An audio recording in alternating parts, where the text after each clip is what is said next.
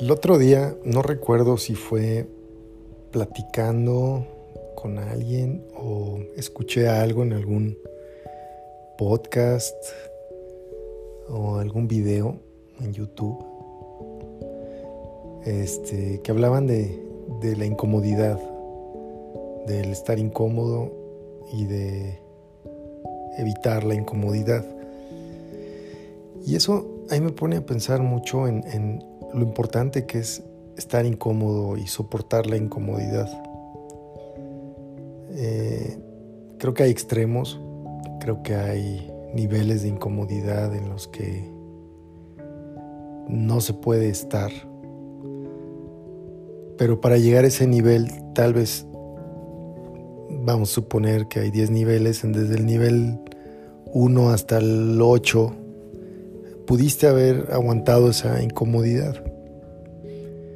Claro, no confundiendo la incomodidad con lo que es injusto, con lo que es un abuso, con lo que es un ambiente hostil. Prefiero incomodidad, algo a lo que no estamos acostumbrados, algo a lo que es nuevo y no se siente bien como lo esperábamos, etc. Mm. Y puede ser algo Normalmente una incomodidad,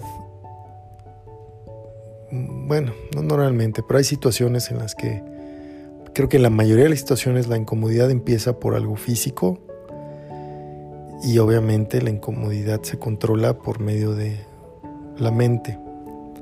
Hay muchas incomodidades también que empiezan siendo mentales por una plática, eh, por la energía que está proyectando tal vez una persona, un grupo de personas, y de ahí se torna algo físico.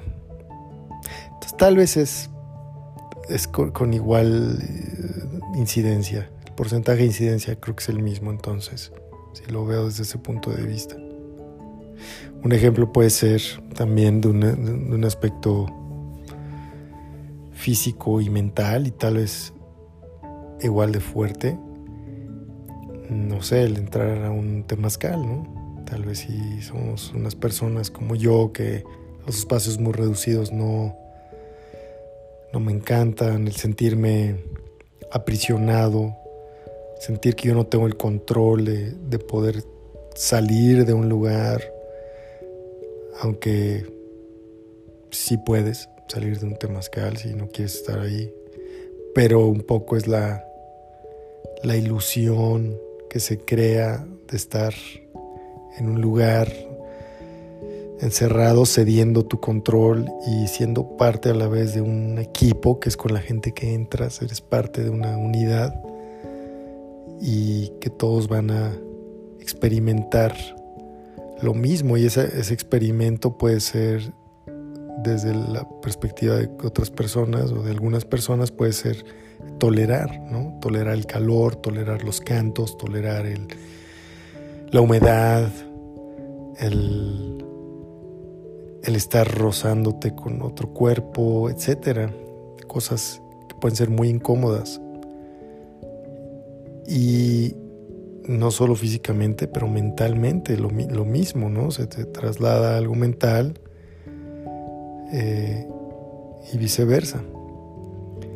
Pero, por ejemplo, en mi caso, cuando experimenté todo esto, llegó un punto que mi mente controlaba mi cuerpo y al tener el cuerpo controlado podría enfocarme más en estar más tranquilo, controlar mi respiración y tratar de entender y absorber lo que estaba viviendo. Hasta que eventualmente sentí, me sentí muy bien y es algo que quiero seguir haciendo por mucho tiempo. Es una experiencia que a mí en lo personal me hizo sentir muy bien y me hizo conocer otras dimensiones de, de mi tolerancia, de mi personalidad. Definitivamente fue una experiencia espiritual para mí. Y así como eso fue una situación muy incómoda en un principio, que creo que alcanzó el 10 de incomodidad. Pero si yo me hubiera salido al 1 o al 2 o al 3 o al 9, no hubiera llegado a ese 10 que fue cuando realmente pude tener control de la situación y convertirlo en algo positivo y conocerme a mí mejor.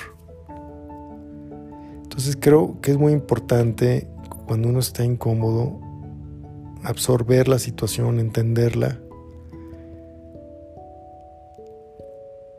y ceder el control de,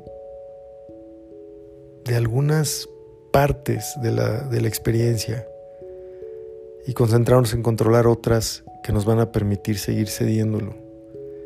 Y eso nos da la oportunidad de seguirnos conociendo